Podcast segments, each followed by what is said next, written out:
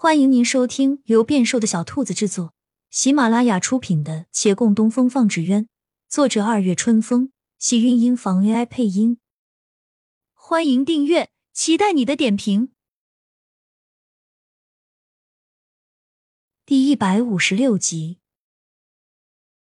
这种纸鸢没有特定的名字，依靠牵引力将其他纸鸢依次滑到空中的类型，以前是出现过的。民间有个俗名。叫送饭纸鸢，只是做工复杂。如今的纸鸢坊没有兴致琢磨这些，近些年慢慢少了。但此纸鸢本身的名字骆长青有取，他说就叫郑小姐的闺名。可陆凌不知道郑小姐闺名，也懒得去问。郑小姐对着纸鸢一见倾心，爱不释手。她在许多小姐闺秀面前洋洋得意展示过数次，时间长了。纸鸢在他们之间慢慢有了名字，一个显而易见的名字——天女散花。天女散花引来小姐们的追捧与艳羡。郑小姐炫耀道：“你们也想要？这有何难？我们陆大人家里就是做纸鸢的。”陆凌自是不会再为了他们跑回去一趟，可他转念一想，没准这些小姐们能带动纸鸢在京师的盛行，未尝不是好事一件。他已复职，便派人回维远县办此事。骆长青听了始末，又做了一批天女散花，叫他们运送到京师。有那诸多官家小姐们助力，这纸鸢果然一时风靡。而京师汇聚四方之人，他们又将盛行之事带到各地，一时间南来北往，有不少客户涌向长青斋。生意人眼光敏锐，他们看到的不只是天女散花。其他各类纸鸢都被带动，人们重新勾起了对纸鸢的喜爱记忆。这几乎被掩埋于泥土的行业，渐有复苏之气。长青斋按照之前的商议，但凡与红渊坊擅长种类相关的，都会引荐过去。红渊坊偶尔忙不过来，还会引荐维远县其他的纸鸢坊。外地商人当他们是一家，也有人认为整个维远县的纸鸢都是一家的。其他的纸鸢坊大多之前是从红鸢坊，他们有生意自是高兴，遇到疑问也会相互讨教。慢慢的，他们自己也把彼此当成了一家，客户的要求都是共享。再有后来的客户，也就不用去特定找谁了，只要来维远县，任何一家纸鸢坊都能得到他们想要的类型。这亦是李大人喜闻乐见的景象。他一直希望维远县有一夜名扬。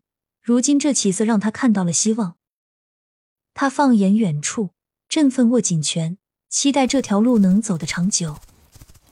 远方游历的人看了山河天下，心中一片澄明碧澈。他又遇见一位纸鸢艺人，那人留他们做客，不吝将自己的心得娓娓道来。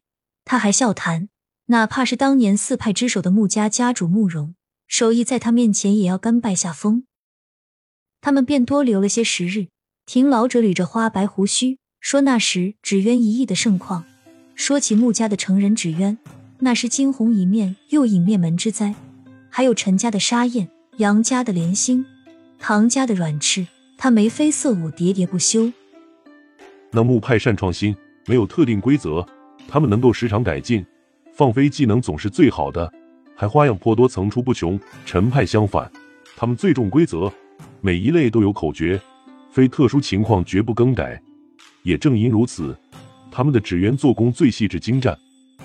杨派注重材料，他们的纸鸢最不易损坏；唐派重观赏，善将书画融入纸鸢之中，是艺术性最佳的。想当年啊，他又叹着，叹穆家满门被斩，叹陈家苟延残喘，还有杨家改行，唐家失踪，叹了许久，眉头不禁深皱。映着他被岁月侵蚀的脸，消弭二十余年的行业，对其中大部分人来说，那是惊天动地的无妄之灾。旁边安郡王学他撸着下巴，都是穆家的祸，你们应该恨他们吧？四派不知，但民间所恨者甚多，我也没法原谅。若是教我遇到穆家人，势必要将他千刀万剐。老者道，须臾后又喜。不过现在有希望了，维远县有个长青斋，他们所出天女散花重勾起了人们对纸鸢的喜爱。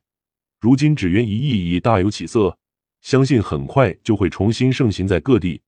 这对我们这诸多零散艺人来说，是尘封已久、重见天日的大好时机。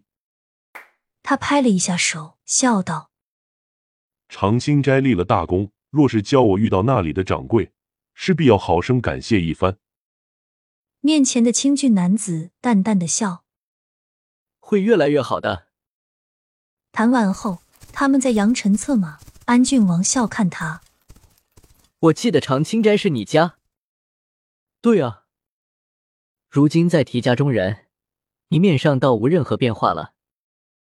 我总有一天会回去的，如今只是出行，不是远离。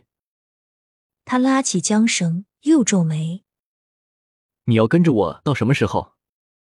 到你决定回另一个家的时候。他不耐摇头，策马往前奔去。亲亲小耳朵们，本集精彩内容就到这里了，下集更精彩，记得关注、点赞、收藏三连哦，爱你！